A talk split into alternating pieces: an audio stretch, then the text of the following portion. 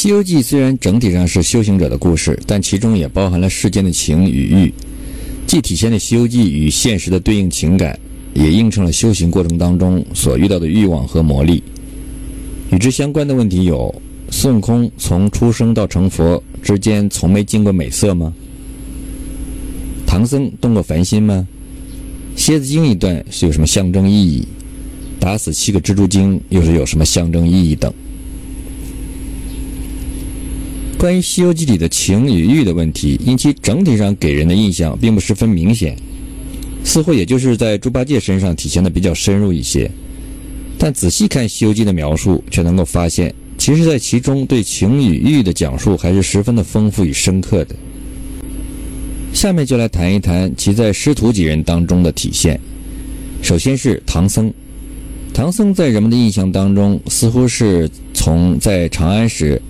甚至是从小到大皆是佛门清心寡欲的僧人形象，是否一直如此呢？我们来具体分析一下。先从妖精的角度来看，绝大多数妖精看重的是唐僧肉，因为听说吃了唐僧肉可以长生不老；而有的女妖精看重的则是唐僧的元阳。唐僧是十世修行的好人，一点元阳未泄，可见元阳是宝贵的东西。元阳的作用在某些妖精眼里，甚至比唐僧肉还高。从另一个角度说，吃唐僧肉不如取唐僧元阳。要实现吃唐僧和取唐僧元阳的目标，比较可行的方法是色诱。唐僧的出身也是凡人，我们来看看唐僧是如何面对这些凡人难以抗拒的诱惑的。第一次的诱惑和考验是在第二十三回四圣试禅心。这次考验对唐僧来说不算太大。那时唐僧刚踏上西行路，指定配唐僧的是骊山老母变作的老妈妈，没有十足的诱惑，菩萨也不会有过分的行为，所以唐僧的反应是推聋装哑，明目凝心，既然不答，或如痴如蠢，默默无言。只是好便似雷惊的孩子，雨淋的蛤蟆，只是呆呆怔怔，翻白眼打烊。反观此时的八戒，闻得这般富贵，这般美色，他却心痒难挠，坐在那椅子上，疑似针戳屁股，左扭右扭的，忍耐不住。而之后再遇到白骨精一段，唐僧则有些把持不住。先看白骨精变化的模样，好妖精停下阴风，在那山坳里摇身一变，变做个月貌花容的女儿。说不尽那眉清目秀，齿白唇红，径奔唐僧。圣僧歇马在山崖，忽见群差女近前，翠袖轻摇拢玉笋，香裙斜叶显金莲，汗流粉面花含露，沉佛蛾眉柳带烟。近看分明，那女子生得冰肌藏玉骨，山岭露酥胸。白骨精变化的模样，按照现在的话来说，就是漂亮性感，酥胸半露。此时八戒的表现是烦心难抑，那八戒见他生的俊俏，呆子就动了凡心，忍不住胡言乱语，叫道：“女菩萨往哪里去？”后面还有八戒闻言满心欢喜，急抽身就跑了个猪癫疯，报与三藏。八戒见到美女的表现在意料之中，再看此时唐僧见了这般美女的表现，三藏一见，连忙跳起身来，合掌当胸道：“女菩萨，你府上在何处住？”唐僧也是按耐不住，忍不住忙跳了起来。之后行者道：“师傅，我知道你了。你见他那等容貌，必然动了凡心。若果有此意，叫八戒伐几棵树来，沙僧寻些草来，我做木匠，就在这里搭个窝棚。你与他圆房成事，我们大家散了，却不是件事业，何必又跋涉取甚经去？”那长老原是个软善的人，哪里吃得他这句言语，羞得个光头彻耳通红。因为被孙悟空说中了，所以唐僧羞惭。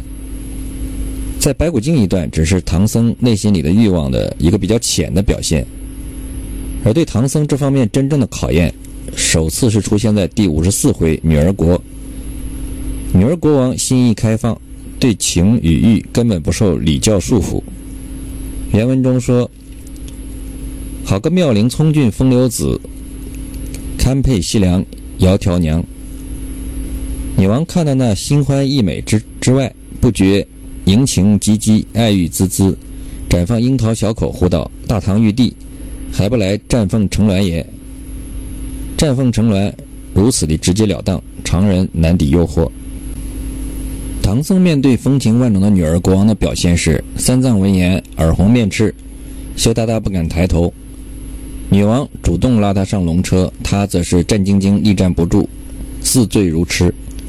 接下来，女王更是跟他以香肩、为桃腮，携手相搀，唐僧也都从了，且主动敬酒。这一切自然的心理与生理反应，已在唐僧的神态上表露无遗。而唐僧按照孙悟空的设计，最终离别女儿国王时，对他行的礼，不是常规的一直以来的佛礼，而是俗人礼。在此一回，唐僧内心情的方面的情感得到了填补。这其实是使他少了一份遗憾，接下来能更专心地向着自身的目标前行。好不容易过了女儿国王的美人关，接下来蝎子精出现了。蝎子精把唐僧掳到洞中，贴胸交骨。这一次是唐僧第一次单独面对直接的、毫无顾忌的、赤裸裸的肌肤相接的色诱。他的反应有些暧昧，有欲望，有坚韧，但最终是坚定。书中说：“话说唐三藏，咬钉嚼铁，以死命留得一个不坏之身。由此看，倍显艰难。唐僧为何如此坚守？他的一句话道破：我的真阳为至宝，怎肯轻于你这粉骷髅？可见唐僧元阳若破，他就没有资格去西天见佛取经了。不但唐王使命不达，而且破坏了取经计划。唐僧的前身是如来二弟子。”因轻慢佛法被贬凡间，想重归西天，则必须坚持。而正是以上艰难的表现，体现出《西游记》当中的唐僧是一个有着常规的情与欲的世人，而并不是一个天生的木头人，故此还需咬牙苦忍，而非天生坐怀不乱。这才体现了作品与人间情感的对接和深入关联。从这一点反映出，《西游记》真正描绘的还是现实世界。而蝎子精这一段的结尾，其被雄鸡卯儿星官通过鸣叫解决掉，还体现了一个人体自然之理，即色欲诱惑如蝎毒，雄鸡一唱便除尽。唐僧西行路上遇到了多个女妖，在所遇到的女妖中，还有一位不吃人的，也是充满情的诱惑的美女妖精杏仙。杏仙之美有描述到：青姿妆翡翠，单脸赛胭脂。星眼光海彩，峨眉秀又奇，下衬一条五色眉浅红裙子，上穿一件烟里火比假青衣，弓鞋弯凤嘴，绫袜紧拖泥，妖娆娇似天台女，不亚当年俏妲己。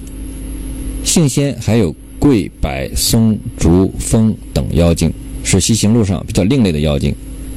他们个个都是满腹诗书。唐僧跟他们吟诗作对，杏仙对唐僧一见钟情。她不仅长得美，举止又有教养，像个淑女。但是千不该万不该，芳华绝代的杏仙不该在听到四老介绍了唐僧之后，起了爱慕之心，并有更进一步的表现。原文中那女子见有见爱之情，挨挨扎扎，渐进作边。低声悄语呼道：“家客莫者，趁此良宵，不耍子待怎的？人生光景能有几何？”此时欲从情出，层次比直接要取唐僧元阳的妖精高了许多，而且最终的目的是一生相伴的知心伴侣。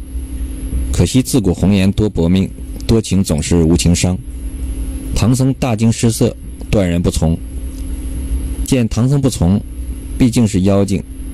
一旁的鬼使威胁道：“若是我们发起村野之性，还把你射了去，叫你和尚做不得，老婆不得娶，却不枉为人一世也。”杏仙一见，陪着笑，挨至身边，翠袖中取出一个密合灵汗巾，与他开泪，道：“家客勿得烦恼，我与你以玉微香，耍子去来。”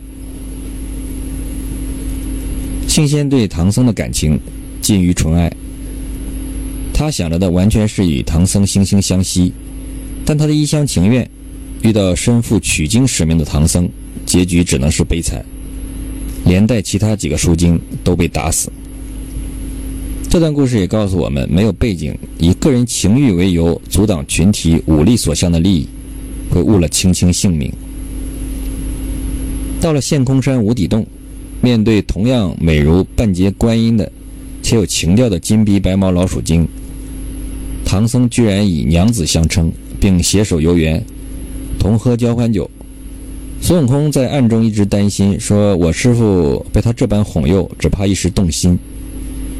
其实唐僧这一切的行为，反倒是信心坚定的表现，因为其心中明了，他一心向佛的志向不会动摇，因此做做戏也无妨。后来唐僧对行者说：“今被这妖精拿住，要求配偶，我若把真阳丧了，我就身堕轮回，打在那阴山背后，永世不得翻身。”白鼠精擅长色诱，而唐僧没有对白鼠精动心思。之后还有玉兔精变成了天竺国公主，强行婚配，唐僧也经受住了考验。因为这时已至天竺，西天灵山在望，唐僧一心完成取经大业，而且玉兔跟唐僧没有什么特别的亲热举动，仅仅是玉手相搀，所以在孙悟空眼里，师傅全部动念。此时的唐僧已经完全不为所动了。修行中情欲观显得尤为重要，因此《西游记》里。也着重进行了描写，并且是一层一层的各种诱惑。唐僧终究是抵御了诱惑，经受住了考验，度过了修行的最难的一关。